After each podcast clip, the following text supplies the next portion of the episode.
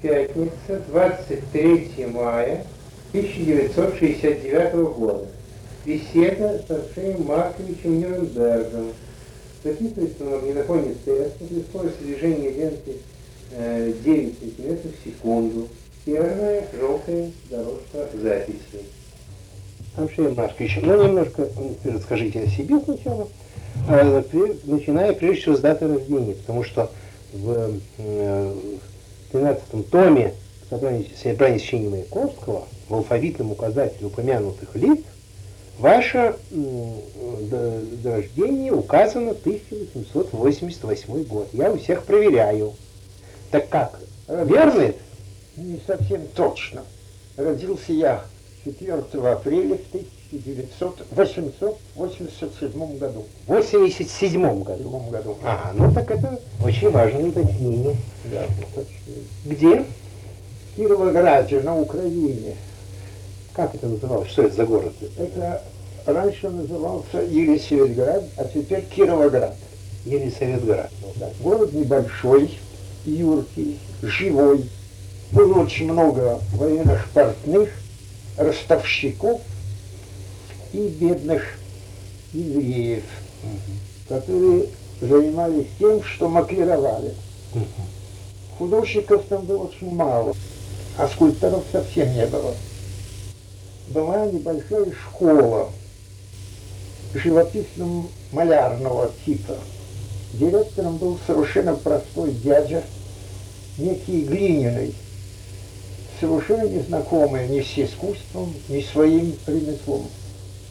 Он собрал человек 20, в том числе и меня, и преподавал нам. Преподавал малярное дело. Малярное. Не искусство, а малярное. Малярное дело. У него я получил первое знание малярного дела. Красить, делать вывески, шрифты делать. Как интересно. Копировать то, что делают живописно-малярного типа художники для парикмахерских. Это мужчин бравого типа, бородками, очень живописными усами, яркой улыбкой.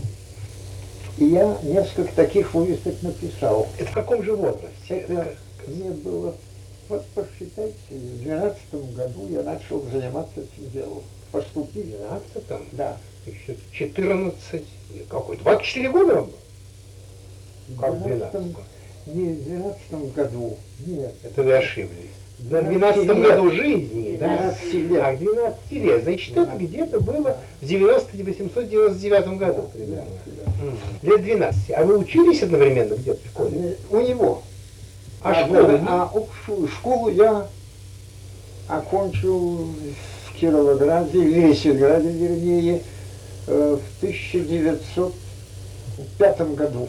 Уже Это после. была казенная школа, четырехклассная городского типа школа, э, где я очень плохо учился, где дальше троек я никогда не шел, но меня очень учителя уважали за то, что я великолепно срисовываю фотографии, портреты. И на уроках математики, которые я презирал, что они великолепно знали, они мне подсовывали какую-нибудь фотографию или бумаги, и я в одиночестве в углу сидел и срисовывал с фотографий портреты.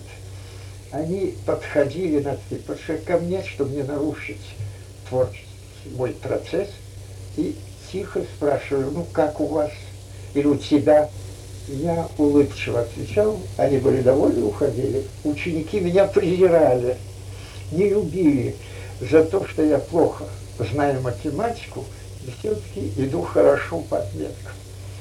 Меня спасало, конечно, назвать живописью, что нельзя, но способности рисовать. Я в них очень сам слабо разбирался. С русским языком у меня больших ладов не было, так как сами учителя не очень ладили с русским языком. Даже так. Но мне нравился русский язык, и я его полюбил. Полюбил я после знакомства с Пушкиным. Первые зерна, брошенные в мою юношескую душу Пушкиным, относятся к этому периоду. С тех пор прошло много лет. И сейчас, когда я читаю Пушкина, без слез я его читать не могу. Я вспоминаю первый мой роман, первую необычайную влюбленность, умение меня волновать, умение меня восхищаться и умение, если хотите, даже творить. И когда я написал на последнем выпускном экзамене сочинение по русскому языку, мне задана была тема описать день, рабочий день мой в Петербурге. Я писал трамваи, улицы, солнце, и учитель нашел, что в отношении языка не важно, в отношении ошибок очень много их, и поэтому он их не считал. Но образ, образ, картинность мною схвачены и неплохо переданы. И он сказал, что если бы я знал русский язык лучше, я бы великолепно написал бы сочинение. Мне поставили три, причем долго спорили, стоили ли я этой тройки. Решили, что тройку стоит поставить. Это выпускной экзамен из городской школы. А вот эту малярную а школу вы уже кончили к тому? А в малярной школе я перешел в малярную школу. Малярная это была до или после? Живописно-малярная школа. До или после училища? После. У меня уже был аттестат зрелости этой школы, четырехклассной. А как же вы, что вам 12 лет было, когда вы начали э, в этой, э, у маляра этого учиться? Я кончил школу 12-13 лет. А вы говорите, что, понимаете, не сходится по времени. Вы говорите, что это городское училище пятый год. Пятый год это уж вам не 12-13, это уж вам Нет, 17. пятый год я, пятый год я был в Одесском училище уже. Ах, это другое. Другое. Значит, самое первое ваше училище это городское училище. Городское. городское. Потом малярное... живописно-малярная школа. Так. В живописно-малярной школе я писал вывески. Так, это я понял. И помню, один раз я написал вывески для одного инженера, который имел контору, техническую контору. Это был жуликоватый дядя, великолепно владевший языками. Он обманывал живущих вокруг Кировограда помещиков и всегда судился с ними, всегда выигрывал дела. Ему понравилось, что есть мальчик. С этим мальчиком он познакомился благодаря тому, это я, конечно, благодаря тому, что моя сестра у него была машинисткой. Она ему говорила часто обо мне, показывала мои копии. Так как он считал себя знатоком живописи, то он их забирал, эти копии. Один раз он решил мне дать возможность подработать. И надо было написать на вывесках машины. Пригласил он меня к себе в контору, показал каталоги, на которых были фото этих машин, и спросил, смогу ли я сделать. Я согласился. Он мне дал за них 5 рублей. В то время это были большие деньги. Когда я писал вывески, пришел к нему один помещик из типа тех, которых он собирался хмурить. Немец, обрусевший, хорошим профилем, с приятным лицом и с большими знаниями. Он кончил в Москве Тимирянскую академию. Тогда она не была Семирязевской только. Да. Петровская. Петровская, да. Владелец этой конторы, инженер Гальденберг, дядя Арго, между прочим, умерший поэт, Ага. сказал ему, что вот есть у него этюдик один, написанный художником, который у него сейчас пишет картины. И показал этому помещику. Помещик очень заинтересовался. Ему понравился этот этюд. Это ваш? Он говорит, да. А где он, этот художник? Вот он, говорит, пишет вывески у меня во дворе. Покажите мне его. И меня, раба Божьего, вели. Посмотрел на меня помещик, улыбнулся и сказал, ну что ж, мне этот этюдик ваш нравится. Вы мне его продадите? Я говорю, пожалуйста. Гайденберг, владелец этой конторы, был счастлив, что устраивает мне такие блестящие дела. Сколько же ему дать? Он ну как вы дадите? Он вынул золотой пятирублевый шарочек или плоскую монетку и дал. Я был, конечно, на самом космическом Небе. небе. Вы пятерку получили Пятерку, за машину да. и пятерку и за бросил Где? работу и побежал домой показать отцу, что такое живопись, в которую он совершенно не верил. Отец считал, что если я займусь живописью, я буду всю жизнь голодать. Ты должен жениться, он говорил, на богатой старухе, которая сможет тебя кормить и поддерживать. А живопись это ремесло нищих людей. И я не помню ни одного художника, который бы должен глубоко ставить на собственные заработки. А отец чем занимался? Что? А отец чем занимался? Отец был мой коммерсант. Так что вы жили не в нищете, нет. Что? Вы жили более-менее обеспеченно. Сравнительно обеспечено, но Ну, образование мне высшего художественного он не мог дать. И когда он узнал, что этот помещик купил у меня, он думал, что стоит мне побольше написать таких картин, и я поправлю свои материальные дела. Но помещик, взяв у меня этюд, уехал в Одессу по делам и кому-то показал. Все пришли в восторг. И он пишет этому инженеру Гольдбергу. Кульденбергу, что если этот мальчик хочет учиться, то пусть он приедет в Одессу. Я ему вышлю на дорогу. Я говорил о нем, показывал профессорам Одесского художественного училища его этюд. Этюд им понравился, они сказали, пусть он приедет и поэкзаменуется. Если он подойдет, мы его примем. А что на этом этюде было изображено? Вот я сейчас скажу, я подхожу к этому. Этюд мой был, конечно, не этюдом. Это была копия с открытки немецкого типа, с немецким пейзажем, но в чем-то он перезванивался с русским. Так что можно было его выдать за русский пейзаж. Но опытный глаз опытного художника, конечно, сразу чувствовал, что это не русский пейзаж и не может быть копией. И когда я приехал в Одессу, и меня этот помещик свел в школу, и при мне начал расхваливать мою работу, академик Попов, бывший директором школы, сказал, да ну ведь это же не русский пейзаж, вы говорите, чу, это копия. Да нет, он говорит, я недолго спорили, и этот помещик мой убедил этого академика, что это оригинал. А вы не признались? Что я не участвовал в объяснении. Они так горячо спорили обо мне, зачем мне вмешиваться, тем более касалось моей карьеры будущей. Этюд понравился, и я был посажен среди экзаменующихся. В то время шли экзамены. Я сделал набросок головы какой-то, не помню, не то Гомера, не то Сократа. И им понравилось. Они нашли, что у меня можно принять. Приняли меня во второй класс. Чего? Вот, Одесского художественного училища. Это училище еще среднее, это не высшее училище. Это среднее. Среднее в Одессе называлось оно художественное училище имени великого князя там, Владимира Михайловича или Александровича. Помещику я настолько понравился, не знаю чем, что он мне сказал такую вещь. Вот что, Нюрнберг, я беру вас на попечение свое. Я вам буду ежедневно посылать на учебу 8 рублей. А вы учитесь. Ежемесячно, конечно. То есть э, ежемесячно 8 рублей, а вы учитесь. Только одно условие. Учитесь честно, преданно.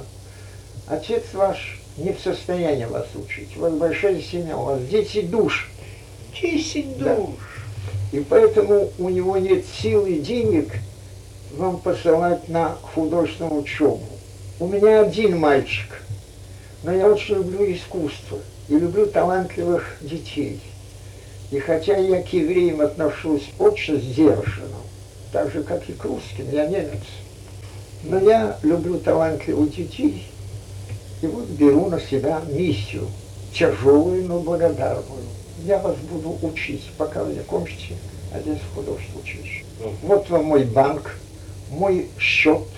Вы будете приходить каждый месяц, там будет для вас 8 рублей, мною посланных, и вы их получите, это будет ваша школа. Научитесь, договорились?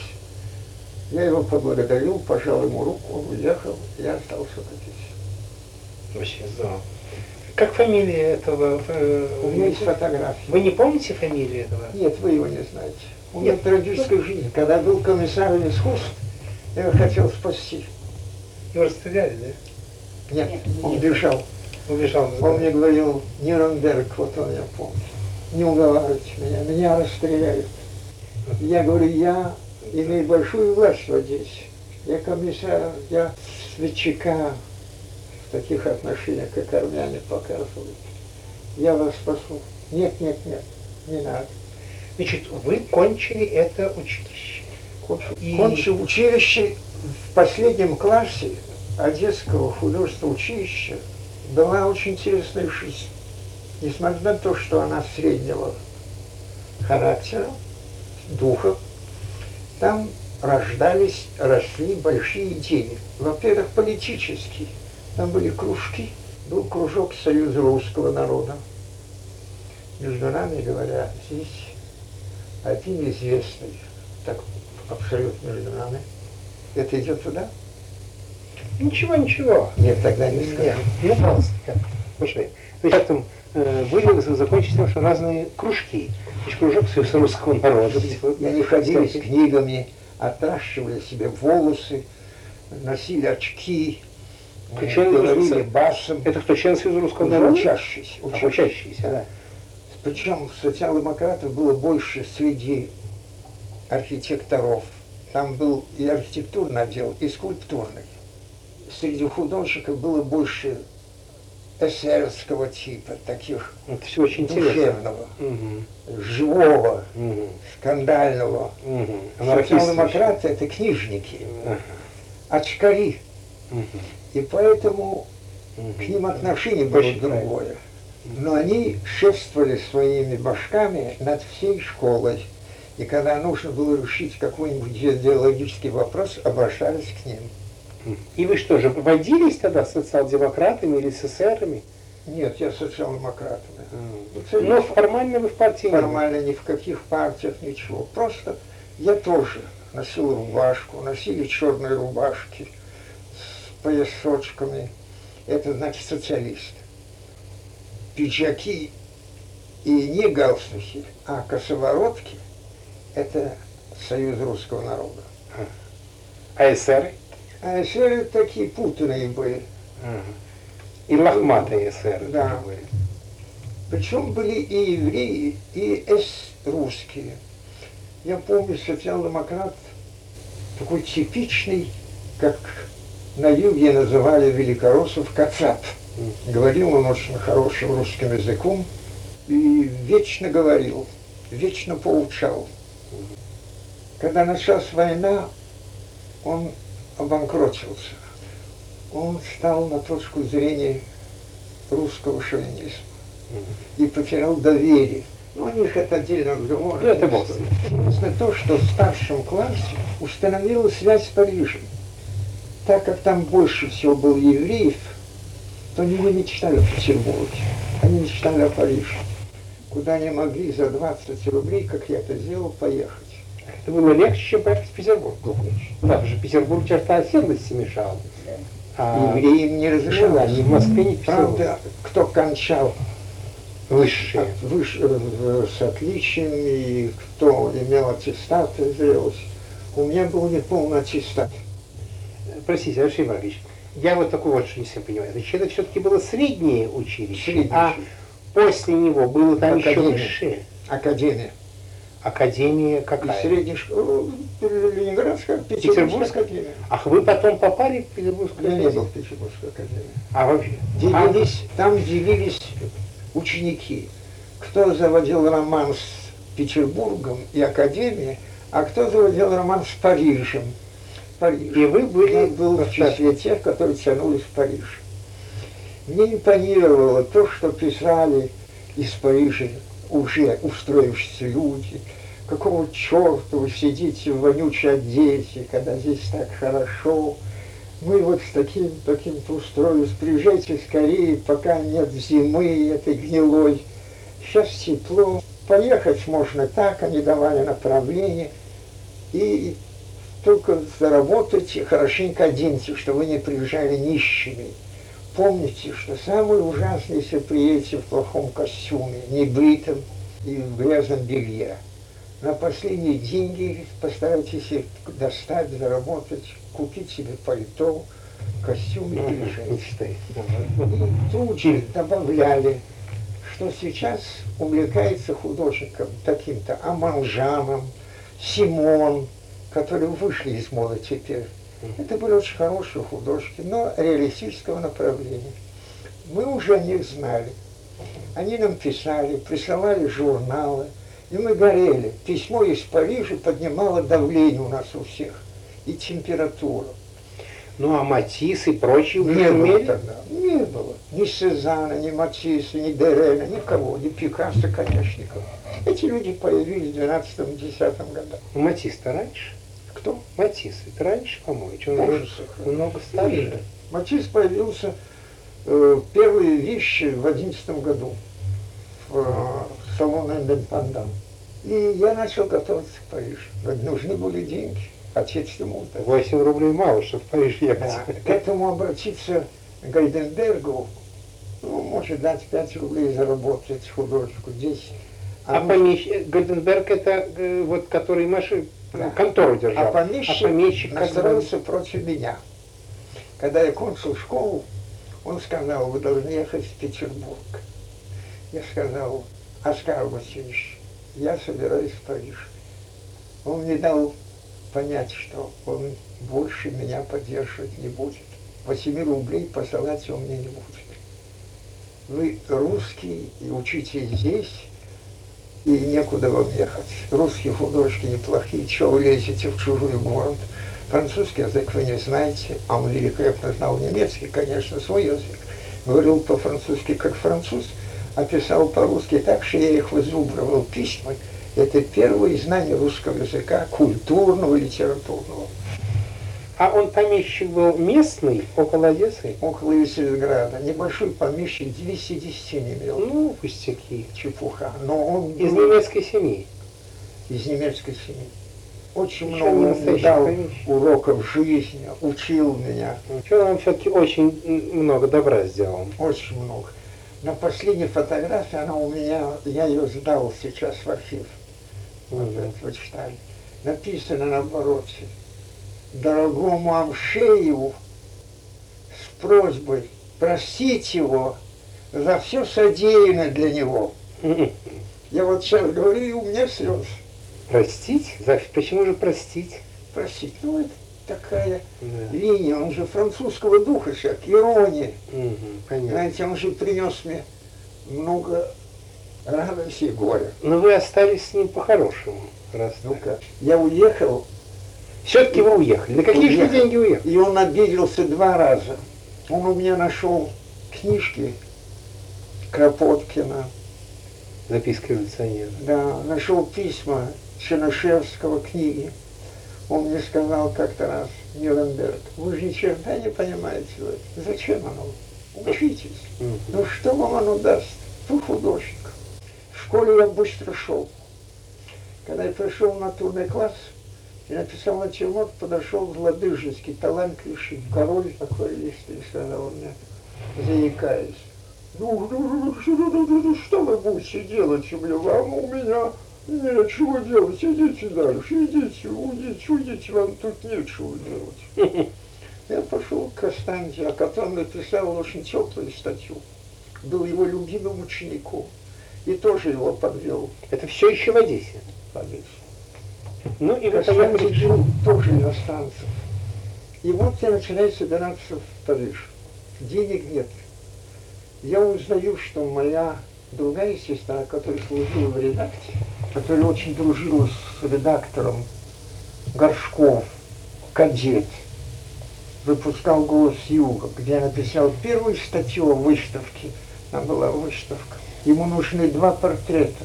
Умершей матери, которую он нежно любил, и отца. Я берусь писать эти портреты, пишу, он очень доволен и платит мне 100 рублей. Я чуть не, понимаете, потерял рассудок. 100 рублей, это ж Париж. Но первое, что мне нужно было сделать, это, конечно, пальто. Я связываюсь с лучшим портным в Белизерграде. Он достает материал и шьет мне лучший, как он говорил в Елизаветграде, пальто. Причем он мне говорит так, в этом пальто вы можете показаться в Париже. Там, вероятно, даже будут интересоваться, кто вам шил такой пальто. Я покупаю себе костюм, небольшое белье и еду. У папы был друг, очень приятель хороший, который жил в Брест-Литовске, который занимался всякими делами, в том числе и переправкой евреев в Америку. Он ему пишет письмо, что вот я хочу ехать в Париж. Вот пусть он приедет в Брест-Литовск, я его устрою. Приезжаю в Брест-Литовск, живу у него, там много у меня до сих пор живых сценок есть юмористического типа, которым я мог бы вас угощать долгое время, но не хочется. Да. Он пишет мне несколько рекомендательных писем евреям, которые работают на самой границе. Пять рублей мне стоило. Казакам, которые охраняют границы, пропускают по 2 рубля, значит 4 рубля, 9 рублей. Я ему платил с расходами другими, 20 рублей мне стоило все это. Еще нелегально перешли. Еще нелегально. Я подъезжаю к тем местам, это в области, в районе Беловежской пущи. И я вхожу к дому одного еврея, он меня принимает, читает письмо, говорит, хорошо, завтра идет группа, выспитесь, покушайте, ночью мы вас разбудим, и вы присоединитесь к группе, которая отправляется в границы. Я начинаю немножко попугиваться, но меня интересует, как человек любящего авантюры всякие, интересные вещи я вхожу в этот дом, где собираются будущие контрабандисты. Я им показал письмо от друга отца, они прочли, улыбнулись и сказали, что мне нужно отправиться в место, дом, где собираются все те, которые должны перейти через границу.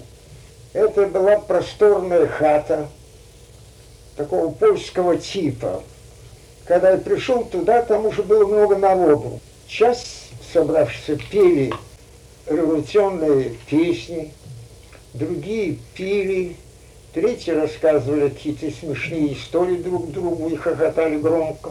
Потом все кончилось. Полегли спать, потому что в три часа предупредили нас наши вожаки, надо вставать и идти в лес, границы. Мы все уснули. Среди нас были евреи, поляки и украинцы.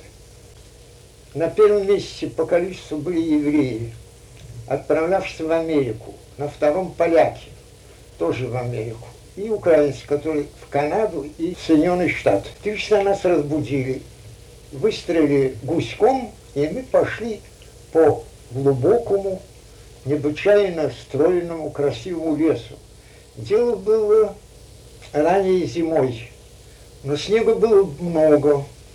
Помню очень душераздирающие сцены. Какой-то старый еврей своими внуками шел впереди меня и все поругивал Америку, чтобы она сгорела со своими долларами, со своими делами. И мне бы не нужно было ходить с этими несчастными внуками и таскать их. Он их брал на спину, они плакали, мерзли, жаловались.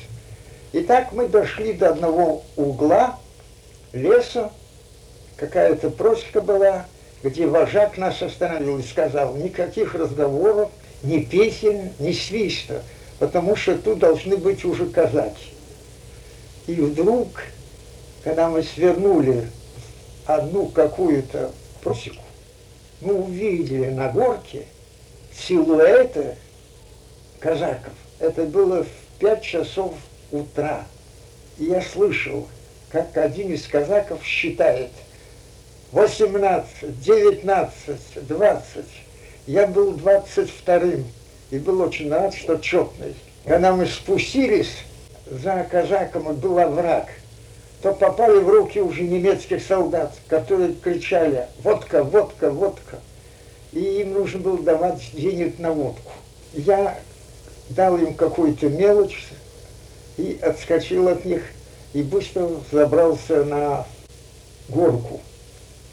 За горкой большие сараи, в сараях столы, за столами какие-то старые евреи, которые меняют русские и польские деньги, нет, русские, на немецкие. Польских не Ну, было.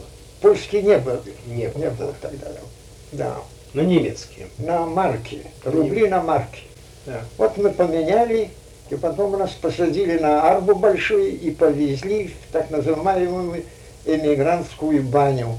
Там раздевали, там просматривали, кому ехать в Америку, кому ехать в Канаду. Врач рассматривал глаза, нет ли трахомы, нет ли туберкулеза. Меня не рассматривали, потому что я собирался не в Америку, не в Канаду, а в Париж. Меня отстранили, и я устроился в каком-то углу. И так я прожил там несколько дней, которого не выпускали, боясь, что я хочу обмануть комиссию по просмотру здоровья. Потом я там нашел одного кого-то милого человека, я его нарисовал, он вошел в мое тяжелое положение и сказал, что он поговорит с Шуцманом. Шуцман, поглядев на меня и выпив бутылку пива, за которую я его платил, выпустил меня из этой бани. Я побежал на вокзал и сел в поезд, который идет на Париж. В Париж я приехал вечером.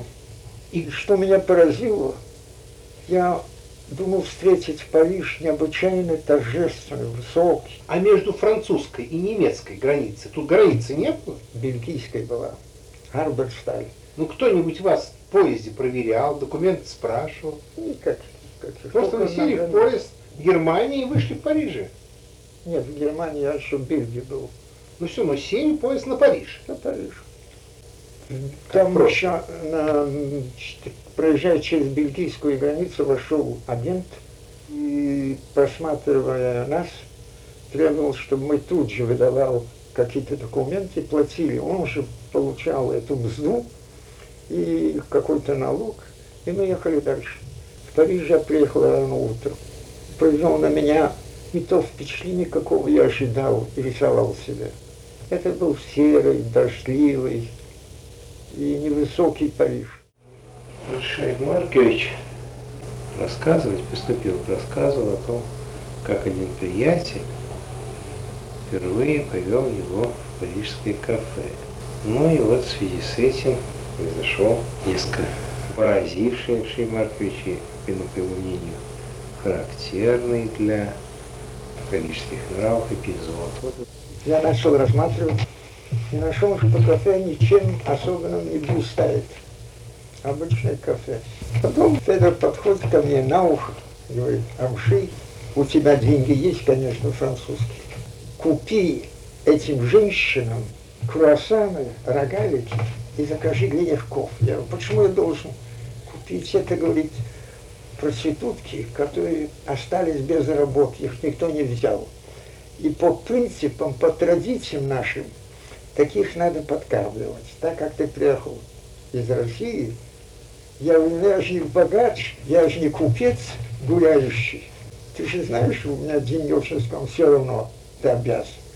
Я вынужден был подчиниться французским традициям.